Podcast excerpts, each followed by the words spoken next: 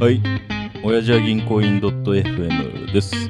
このポッドキャストは埼玉の田舎で育った幼馴染4人が30代ならではの視点で仕事、趣味、恋愛などのことについてゆるーく話す番組です。今日は4人のうち渋とタジーです。よろしくお願いします。はい、よろしくお願いします。じゃあ、さて。さてなんですけど、渋井さん、メッセージが届いてまして、おうそれもしかも、おそらく渋井さん宛てなんですよ。 俺宛てに来ることあるんだね。いいですね。 うん、えっ、と、ラジオネーム、イグイグさん、20代女性の方か20ら。代女性そうなんですよ。超ええやんん。イグイグ、イグイグ、イグイグってどういうあれなのちょっぴりでさ、うエッチな匂いしてない。ん。いや、もう、以外ないと思ってるけ ど。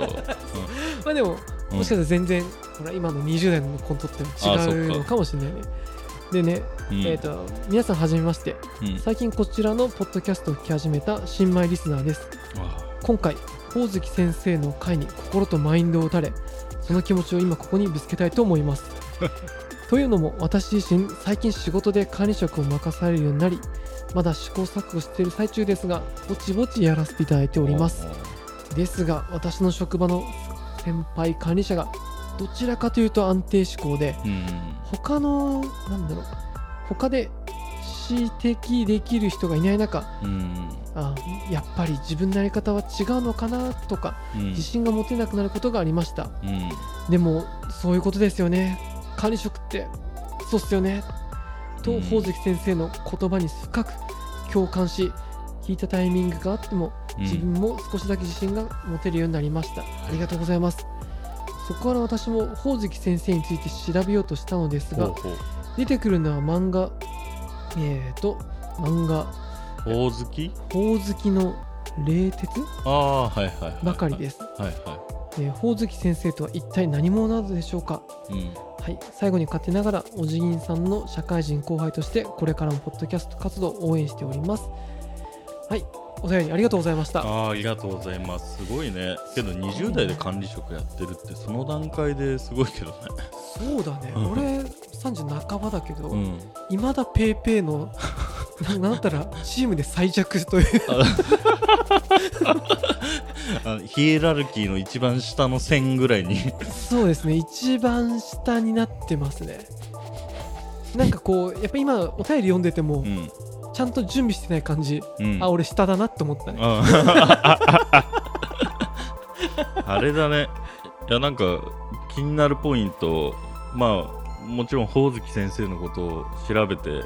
うんくださって、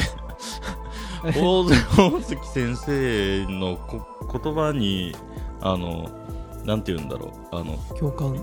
共感うんう共ん鳴まあ、響いてくれて、そうですねすごいありがとうだけど、これはあれだよね。別に宗教でもなんでもないから。うんうん、そのなんか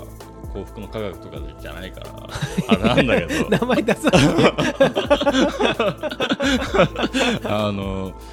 ゲームのキャラクターなんですよね、ゲームなんだ、うん、あれさ聞いててさ、うんガジラとシブは多分分かってんだと思ったんだよそうだねただ俺とカラはホオズキって誰だと俺はずっと思ってていやそうだよねうん、あれ何のゲームなんですかえっとね「車輪の国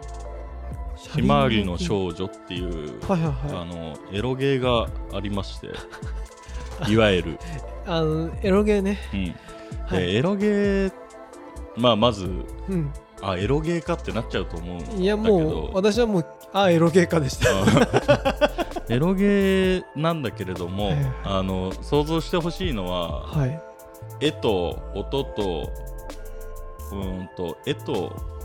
小説が合体してそれに声が乗っかってるものみたいななんかエロ要素はそんな重要ではないって感じかなんだろうオーディブルでな、うビジネス書を聞くみたいなそういうことん、いやそういうことに違う近だろい絶対違うで しょ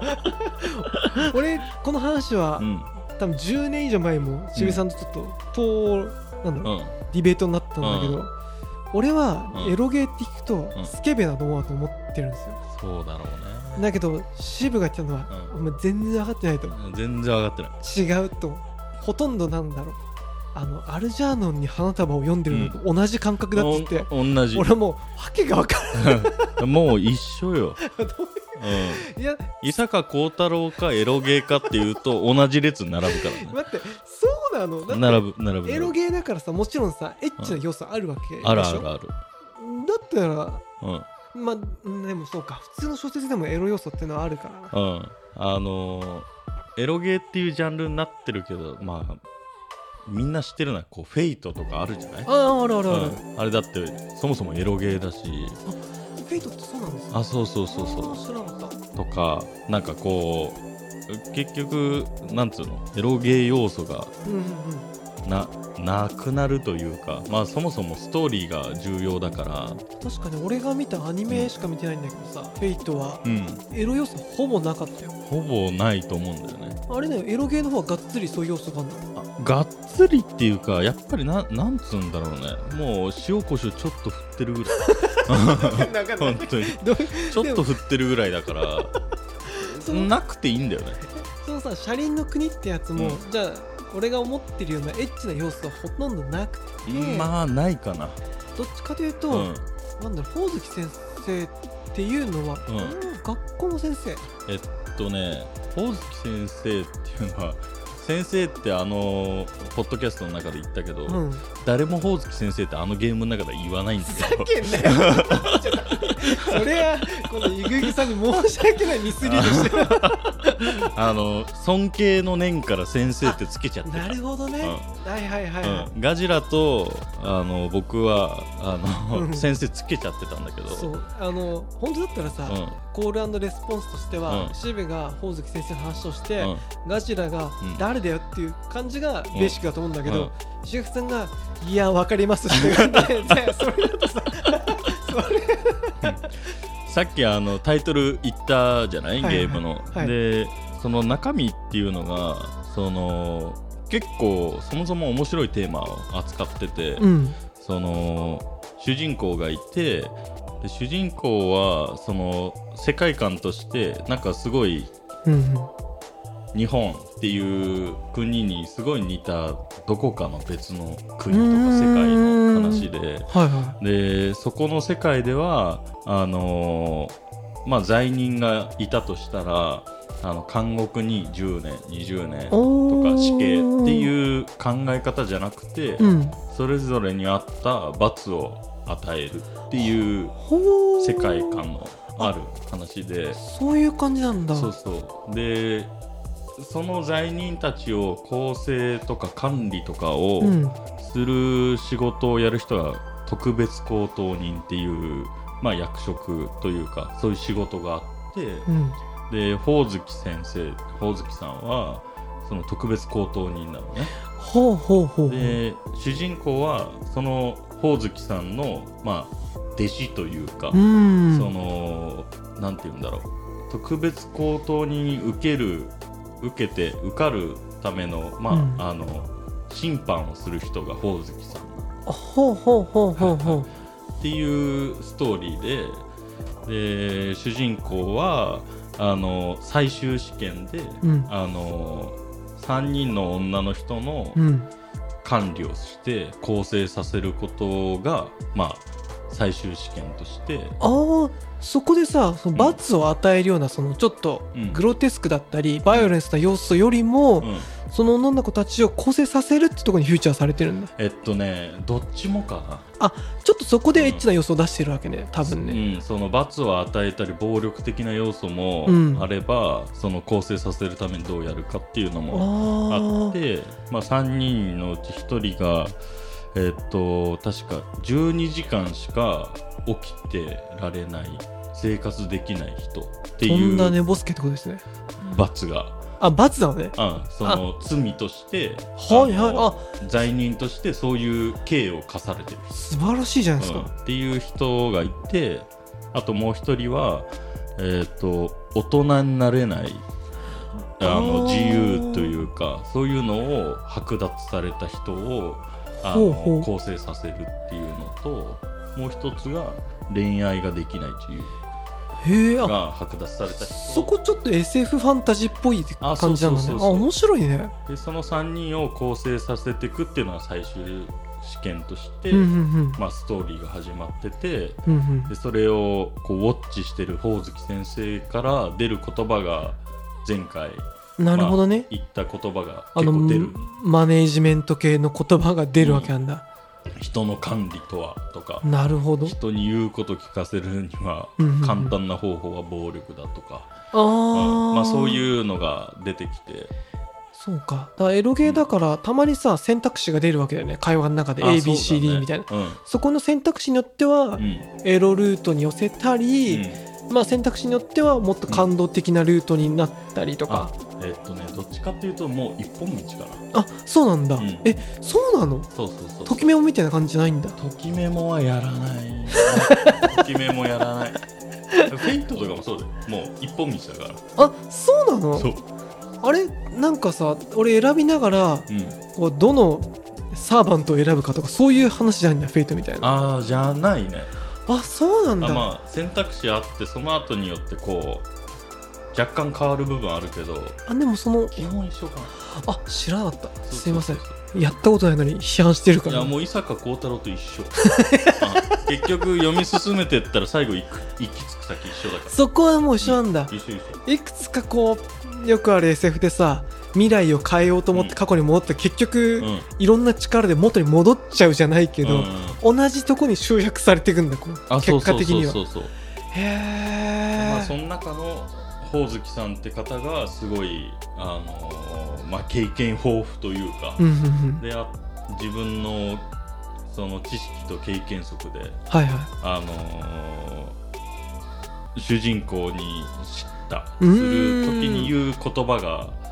まあいろいろあ前回るのんでねすよ。いいや確かなんか言葉はすごくいいこと言うなして、まあ、その通りだなっていう、そうまあなんねです、言葉が多くはていまさかそして渋井さんがうん15年ぐらい多う分んあれをそれを15年ぐらい前、うん車輪やって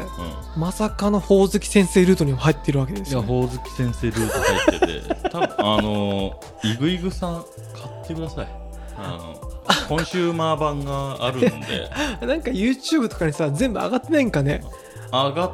てったよ、あ昔は。あがまあそうニコニコとかできっと上がっ多て分あるかもしれない。そうだよね全部。うん。なんかな確かに俺もなんかそういうゲームやるのはちょっと辛い体なんだけど、実況とか見るのは結構好きだからさそうね。あれ、やってもらった方がいいと思うよ。いやでも確かうん。にうん。石垣さんもなんか深いこ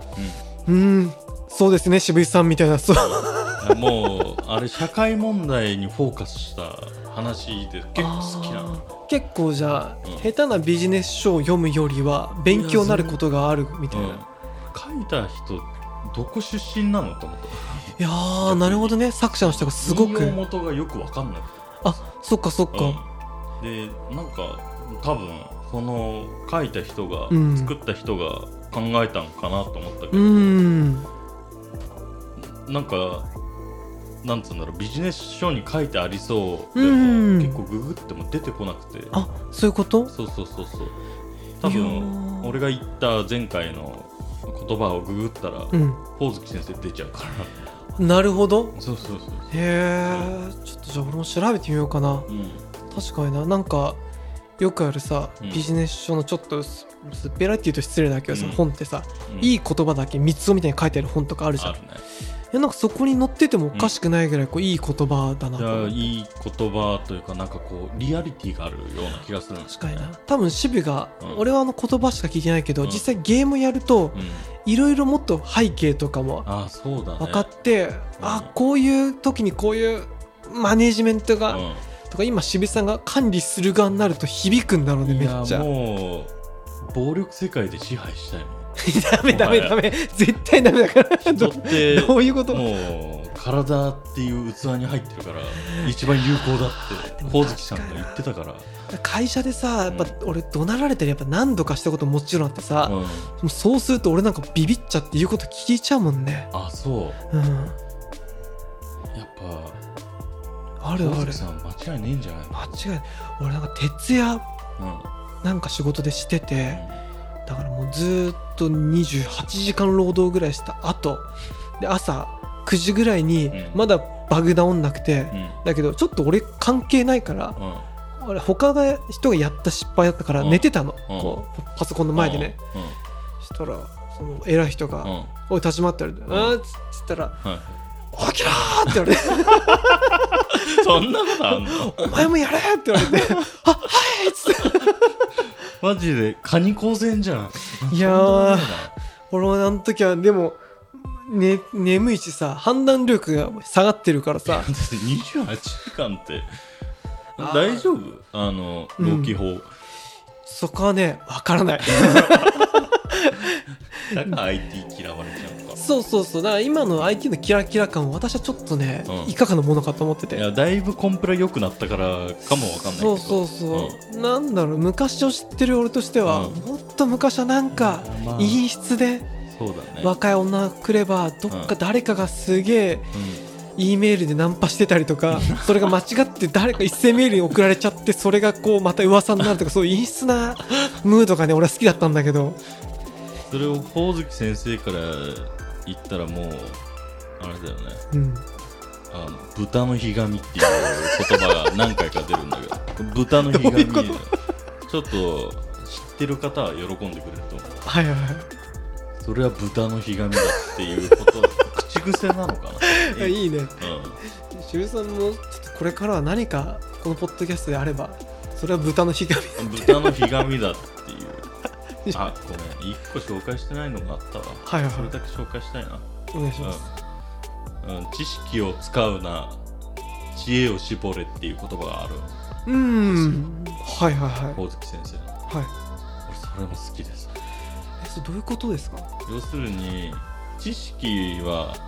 いくらでも吸収できるうん。勉強すれば誰だって知識は得られるけど、うんそれを使って何かをするっていうのは多分どっかで知恵を使わなきゃいけないじうん。ゃないそうかだ。からなんか聞かれて知ってる答え知識だったら答えられるけど全く知らないものうん。っていうのは自分が持ってる知識総動員してうん知恵を使ってどうにか攻略するっていうああ。話になるのかなと思っててそれはもしかしたらそのほおずき先生会でやってた一流の考え方に近いところあがそうかなとある思のってかもしれないね。そのまあ、会社であるけど、うんマニュアルとか整備されてて手順書とかいっぱいあって、それはできます、うん。けどちょっと違う路線になると急にできなくなるやつって、まあまあ、知識はあるけど知恵がないやつみたいなそれが三流いやーまあ三流はあれよ行ってやれる人ああ、なるほどね行。ったことをやれる人だから渋さん、うん俺三流っす。はいはい。